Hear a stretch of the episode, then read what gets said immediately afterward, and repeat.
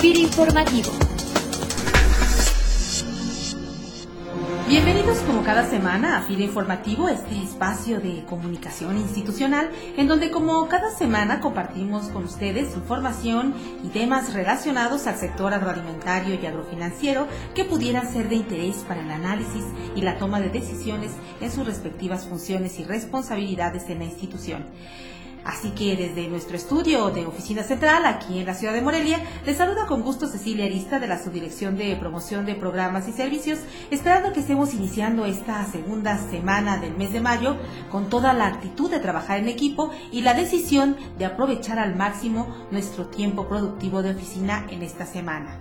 Felicidades también, por cierto, a todas las compañeras mamás en fila con motivo de los festejos del 10 de mayo.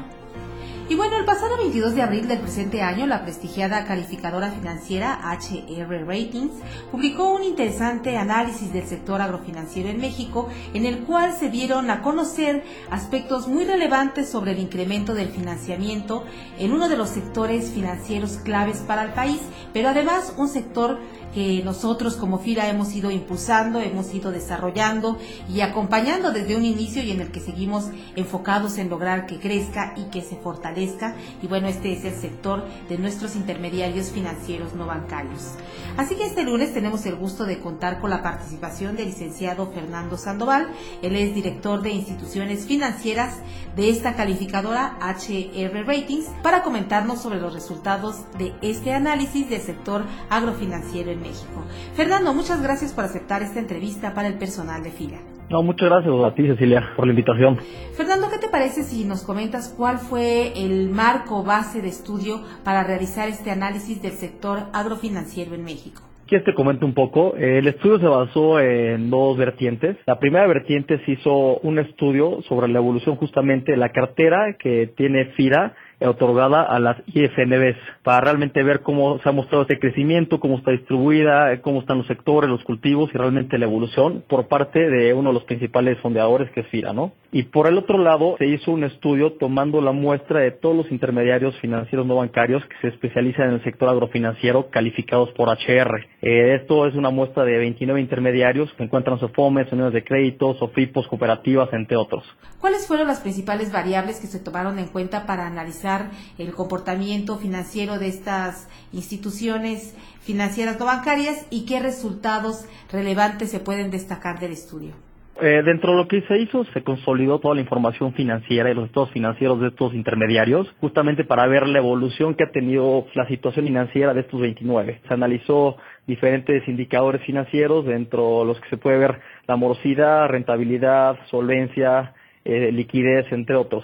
Realmente el crecimiento ha sido positivo, o sea, puedo ser que ha tenido un crecimiento anual alrededor del 15%. Eh, esto ha sido superior al crecimiento de la cartera total que se puede ver en la banca, que creció alrededor del 10%. Gran parte de este crecimiento, o sea, que se ha visto año con año, ha sido mucho el apoyo que han tenido los principales fondeadores del sector, que donde se encuentran ustedes, FIRA, también se encuentra Financiera Nacional. Se puede ver el apoyo que se ha incrementado por parte del gobierno federal para fortalecer y fomentar todo este crecimiento de estos intermediarios. Y por otra parte, también se puede ver un incremento también en inyecciones de capital realizadas por los propios accionistas de dueños de estas empresas. Realmente se está viendo ese crecimiento, se, se está fortaleciendo a los dos lados, tanto por fondeo como por capital.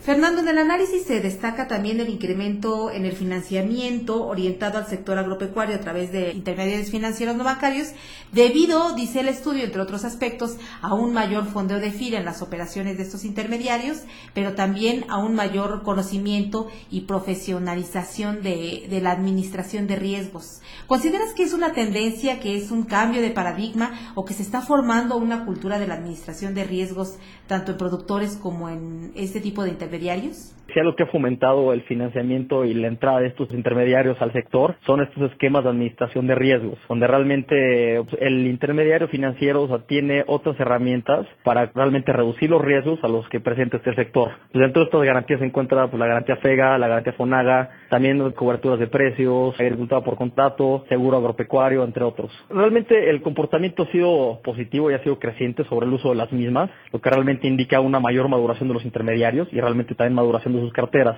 Sin embargo, a pesar de esta distribución y uso de garantías, podemos ver que la morosidad o la calidad de la cartera del sector se mantiene en, niveles saludables. Tío, dentro de la muestra de los 29 intermediarios que contamos, podemos ver que realmente están concentrados en dos rangos de calificaciones. Eh, el rango más importante y que es algo positivo es el rango de las triples B. Eso representa alrededor de un 51%. Y el otro rango es el rango de las dobles B. Lo que hemos visto ha sido una tendencia positiva porque vemos que conforme van creciendo los intermediarios, van madurando y van fortaleciendo sus operaciones, han tenido un incremento en la calificación de riesgo de crédito. Realmente es una tendencia favorable para alcanzar calificaciones de grado de inversión, que son las calificaciones triple E menos, triple B y triple B más. De acuerdo a nuestra definición, ya es una moderada capacidad de pago para hacer frente a sus obligaciones. Cada reporte de calificación, de hecho, desde la primera página ponemos las fortalezas y las áreas de oportunidad. Lo que se busca es tener mucha cercanía con el cliente y darle un seguimiento trimestral para ver cómo va evolucionando y sobre eso ver si ha tenido una tendencia positiva o negativa. Y en caso de ver algo, algún impacto, de entender qué está pasando con la empresa. Eh, Fernando, una cuestión que nos preocupa eh, como institución financiera es esta parte de lo que sucede con el intermediario cuando tú tienes una variación en, las tasas de interés. ¿De qué manera se vio reflejado esta modificación que tuvimos en años recientes con la modificación de tasas eh, de fondeo de FIRA a base de los intermediarios financieros? Eh, probablemente en el sector se vio una transición. Hubo unos intermediarios que pues, este costo fueron transfiriendo al productor final o al cliente final de forma paulatina y hay otros que lo transfirieron de inmediato. Podemos ver que en ciertos intermediarios el spread, que es el margen que manejas entre la tasa activa y pasiva, se presionó un poco. Sin embargo, conforme fueron avanzando los periodos, ya lo fueron reflejando de todo ese costo al, pues, al cliente final. A pesar de este impacto, o sea, podemos ver que año con año el portafolio de créditos sigue incrementando. Entonces no se vio que este cambio en tasas haya visto reflejado una disminución en la colocación de crédito. Por último, Fernando, ¿para qué y por qué resulta interesante conocer el comportamiento financiero de estas entidades en el mercado financiero agroalimentario? Es un sector que realmente está agarrando bastante forma y bastante potencia y del rezago que trae ya no se va eso, realmente ya se ve una tendencia favorable. Cada vez toma mayor importancia y conforme vemos que va creciendo y madurando el sector, realmente los intermediarios sí están enfocando también en fortalecer sus operaciones. Toda la parte cualitativa la han fortalecido y realmente han mejorado todo el tema de administración de riesgo, tanto riesgo de crédito, de mercado operacional y todo ha sido para fortalecerse y para poder seguir creciendo y seguir colocando cartera. Tenemos una muy buena relación con todos los intermediarios, también con FIRA y el punto de esto es darle mayor servicio, mayor transparencia al sector.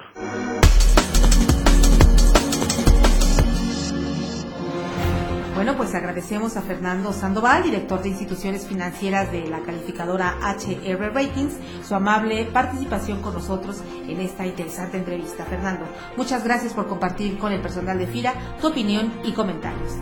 No, muchísimas gracias a ti, Cecilia. Aquí estamos a lo que necesiten.